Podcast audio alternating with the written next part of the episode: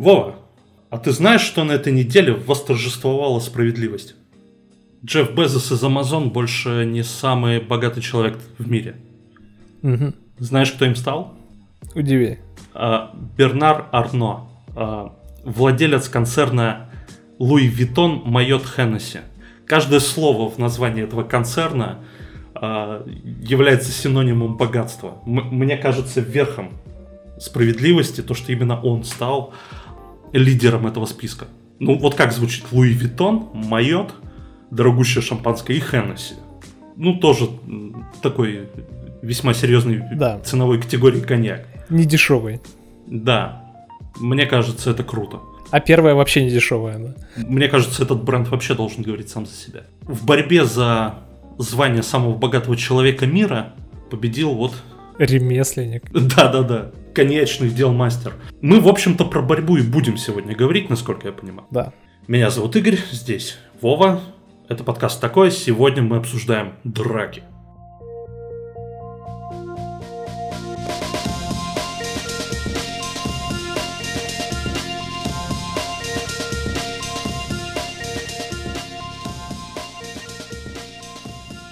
А давай-ка мы начнем с актуального.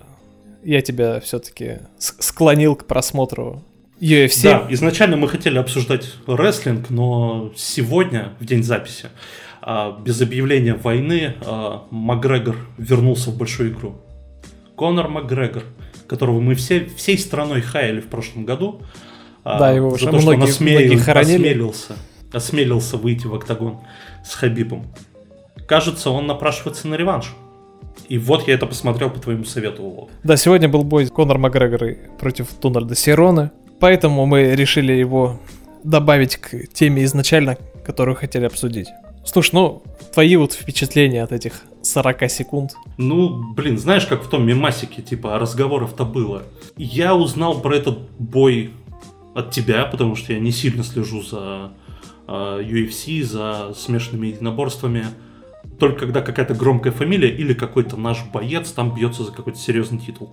Но вот я узнаю, что Макгрегор, кто-то его называет королем UFC, снова выходит в октагон. И кроме как от тебя я ничего не слышал. Никакого трэш-тока на пресс-конференциях, никакого вороха вот этих публикаций в СМИ про то, что Конор опять кинул в кого-то стул, Конор опять кого-то задирает. кинул в кого-то, да, кулак или еще что-то. Ну, то есть, э, тихо и без объявления войны, в общем-то, до меня добрался этот бой. Ну, для главного события вечера, Main Event, кажется, называется. Но это как-то стремновато. Я ни в коем случае не осуждаю ни одного из бойцов, потому что мне бы такие плюхи прилетали, я бы сложился секунде на... Я, я бы просто сразу после гонга лег э, от э, Можно было и не вставать с утра. да? приступа, да. Но, блин, 40 секунд. Ну, ну ты как человек э, более плотно за этим следящий, давай свои мысли, потому что это даже не знаю, за пределами моего понимания. Это, конечно, далеко не рекорд UFC, потому что рекорд UFC был в том году поставлен за 5 секунд, когда у тебя могла залагать трансляция и бой уже закончился. Сегодня, в принципе, примерно у меня так и было. А Емельяненко на Белаторе дрался, да? Это который за 7 Да, да, да. секунд упал в последнем бою. Тоже, кстати, в 19 в 19 году было. Ну, что тут можно по общей ситуации сказать? Тут какого-то ярого трэш-тока действительно, как ты подметил, не было. Ну, там довольно так уважительно они общались. Что, в, в принципе, для кого-то странно, но по сути не очень странно. Любо-дорого посмотреть. э, Ну, то есть, человек, который везде и всюду пиарит свой вискарь, он, когда в Москву приезжал последний раз, он ходил по телевизионным студиям, в Урганте был, на Матч ТВ был, ты это видел. а Он везде пытался поставить рекламу своего вискаря. Как же это было трогательно. Как же это было чертовски весело.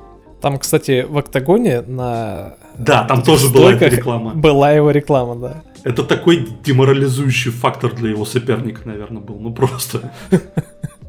Ты выходишь драться против человека, рекламой И тут везде висит твоя реклама. которого, да, увешан весь октагон.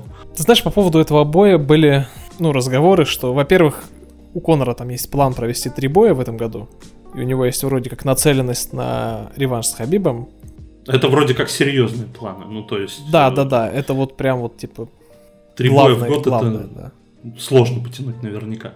А этот бой многие считают вполне себе проходным, потому что соперник, не сказать, что очень рейтинговый, и не сказать, что он какой-то ну, ярко доминирующий последнее время, он у него все было не так хорошо.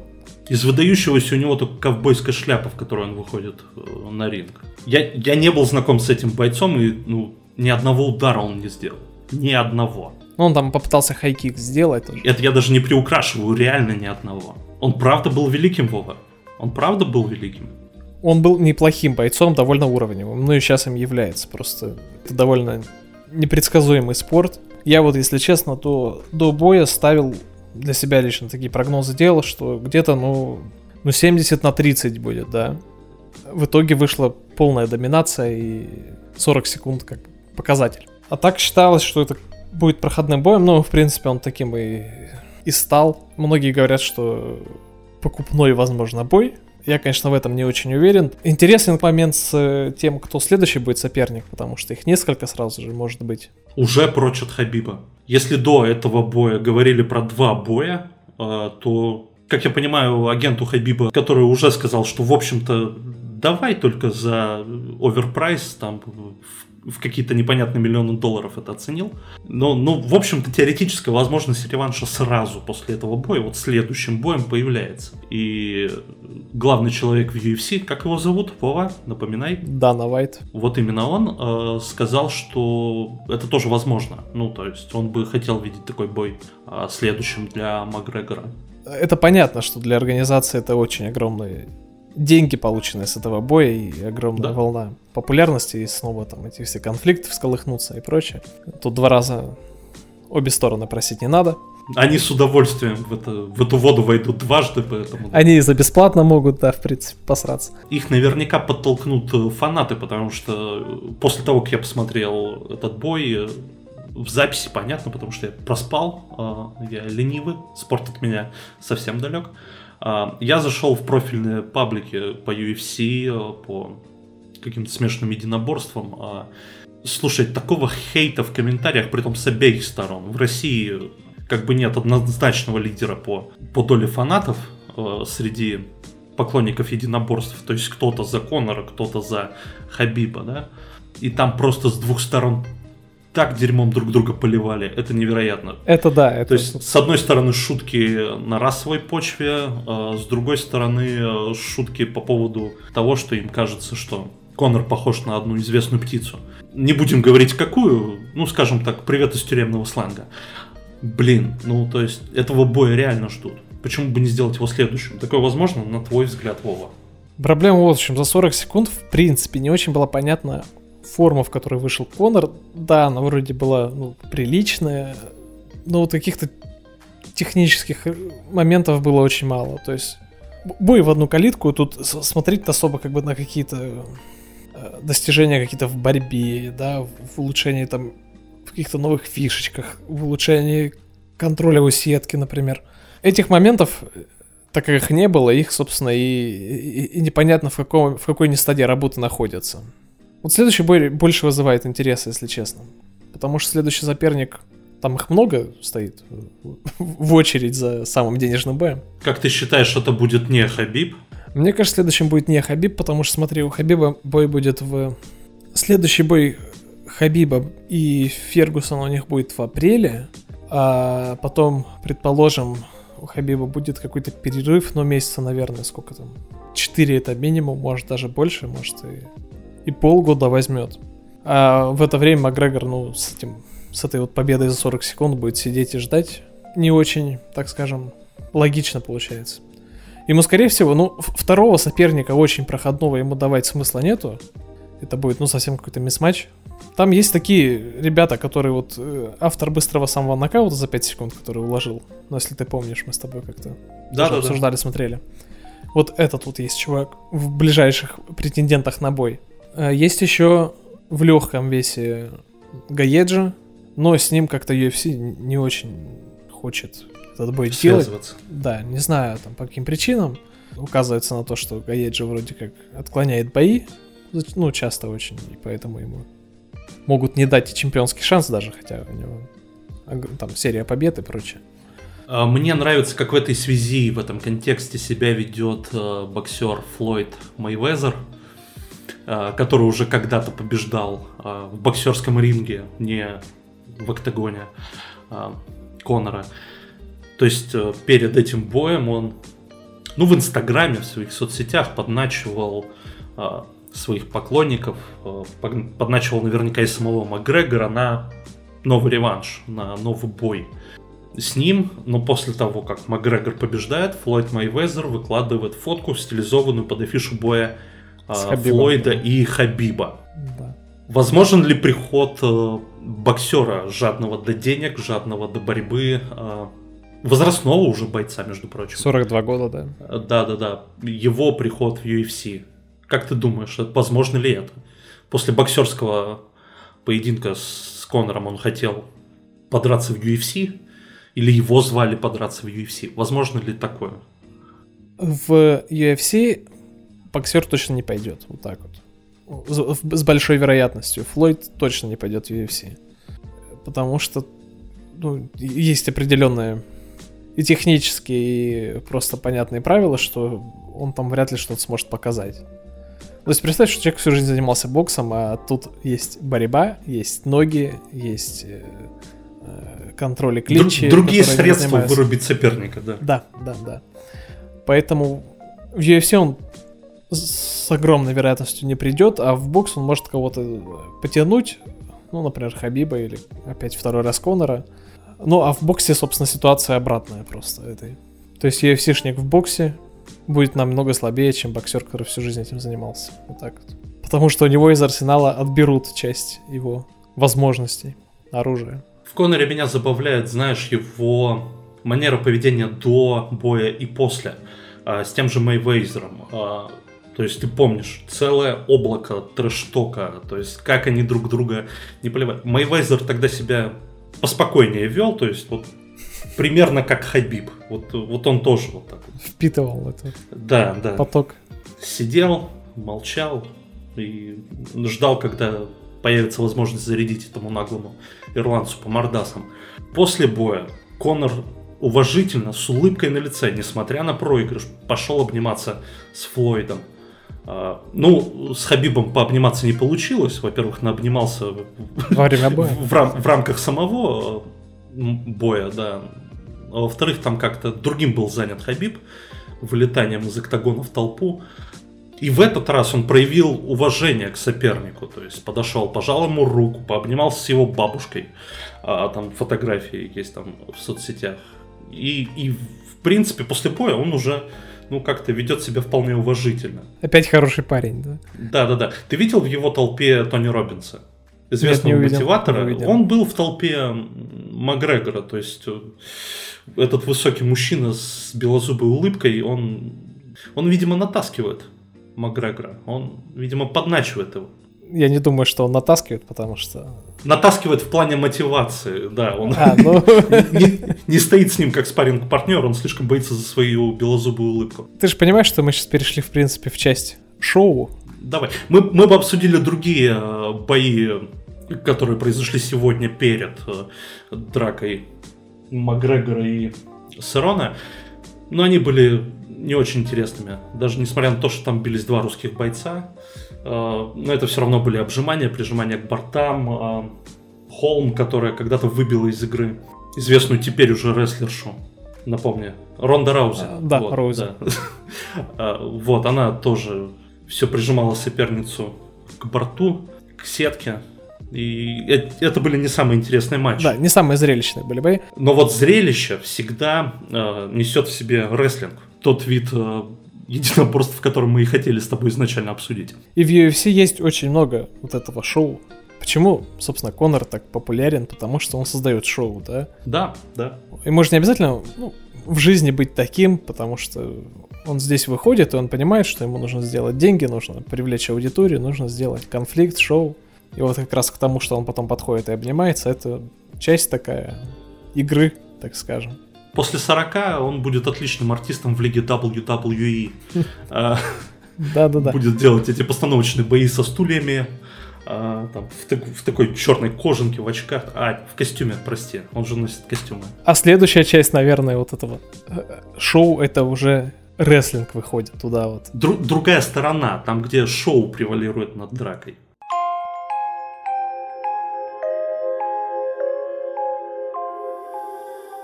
Слушай, давай так, ты мне... Э, я про рестлинг знаю ну, не так много, и поэтому тебе придется, наверное, что-то мне рассказать. Если совсем ужимать вот в несколько предложений, рестлинг это такие постановочные бои. Несколько бойцов, они вот составляют собой лигу. У каждого есть своя легенда, своя манера поведения, свой образ. И они занимаются в театральных институтах, это называют сценическим боем. Отработанные приемы с целью не навредить сопернику, но показать красивые акробатические пируэты, а, вот эти вот подставные удары. Такой вид театра, наверное. Да, да, да. Такие гладиаторские бои, где гладиаторы между собой договорились. Какое-то время они были популярны, даже в России. А, Старожилы вроде меня, 26-летнего, а, помнят, как это дело все показывали на ТНТ, там был комментатор Фоменко, там все вот эти бойцы, тогда еще Рока показывали, э, Дуэйна Скалу, самого высокоплачиваемого теперь артиста кино. Голдберг, э, Гробовщик. Вот такие вот ники у этих ребят. Они выходят в квадратный ринг и месят друг друга. Якобы месят. А в России этот вид развлечения напрочь забыт. Но за рубежом он по-прежнему собирает стадионы. А, и это по-прежнему развлечение для узкого круга поклонников рестлинга в России. То есть они смотрят э, трансляции лиги WWE, самой известной, или AEW, которая сейчас менее известная, конкурирующая, переманивающая бойцов. Ну вот такой белатор от мира рестлинга. Вот если WWE это UFC, э, то вот э, AEW, он идет на другом канале, кажется, на спайке. И это такая менее популярная лига. То есть это такая квинтэссенция шоу. Да, да шоу про драчки. Принято считать, что это драки для таких реднеков, знаешь, людей в красных трамповских кепках, а, которые пьют пиво, что-то кричат в экран, ну такое. Ты что-то посмотрел из рестлинга, как я понимаю, как, как ты это дело промотал, вот как это выглядит для неподготовленного зрителя, который уже не помнит старых трансляций и совсем не видел новых. То, с чем я, по крайней мере, знаком, ну, я видел не так много, но видел. Угу. У них это выглядит действительно интересно, по крайней мере. Э, во-первых, техническая часть. В плане съемки, в плане э, постановки самой, самих вот этих вот движений действий, сценарной вот этой работы. Дополнительно к этому идет... Э, О, да, диалоги это же важная часть. Яркость образа бойцов. Там действие может, ну, то есть э, не то чтобы действие, а сюжет начинается еще за пределами ринга, и это все вот так протягивается в ринг, вроде как огромное скопление условностей, но очень хорошо сделано. Ты приходишь на шоу и, наверное, люди, которые это смотрят, его в достаточной мере получают. Там есть э, крутые девахи, там в обтягивающем, там есть своя деваха из народа Ронда Раузи, которая выходит в кожанке. Пока особого успеха она там не добилась, потому что ее, скажем так, актерские способности, которые тоже важны в рестлинге, они сильно хуже ее спортивных способностей, скажем так. Есть э, голем э, невероятный, огромный Брок Леснер, который пришел из UFC, насколько я понимаю. Там много из UFC пришло, кстати. Да, вот да. То есть, последнее э... время туда мигрируют UFC-шники. Да, это такая фабрика, блин, звезд боевиков. Ну, то есть это круто. Такой... Ну, образы разные, вот этим разнообразие, что есть там какие-то такие, не знаю, но, но они необычные, они захватывают твой взгляд, и ты смотришь, думаешь, там какой-то человек с гитарой вышел, знаешь, такой. Я где-то вот смотрел недавно последнее видео. Рок с гитарой выходил. Дуэйн Скала, когда возвращался, он часто приходит обратно. Ну, не так часто, как хотелось бы, но он возвращается тянет, в ринг тянет WWE. Да, что, что-то его тянет в родные пенаты. У Рока же отец рестлер. Mm. Там прям династическая история. Еще мне больше вот нравится у них это отточенность техники. Там есть реально довольно опасные приемы, так скажем, которые они делают, требующие серьезной подготовки. Ну, например, когда прыжок из этого ринга на на, на чувака, стоящего снизу ринга. И, ну, по мне, это было довольно тяжело технически сделано. Ну да, все эти удары стульями, прыжки со стремянок, прыжки в толпу, выкидывание с ринга, ну это действительно требует большой подготовки. А, но вот UFC, о котором мы говорили раньше, когда вот все это в заправду, когда правда колено летит в голову, а, как, когда правда на человека можно сесть и бить его по голове, пока там, я не знаю, не покажется мозг из черепной коробки. Раньше еще можно было пинать лежачего по голове, поэтому. Ну, как Сокер, много я упустил. Да, что, да, что ты, не смотрел. Ты да, пропустил такие... то чудесное время сокер-кик. Сокер-кик это называется, да? Да, да. Хорошо. Я... Ну, типа... Да-да-да, футбольный удар. Да. Как, как ты думаешь, вот сейчас с популярностью не постановочных боев, не менее кровавых, не менее жестоких, порой более жестоких в рестлинге, рестлинг не имеет шансов вернуться к былой популярности, хотя бы в России, не имеет совершенно никаких шансов. Слушай, тут такой вопрос.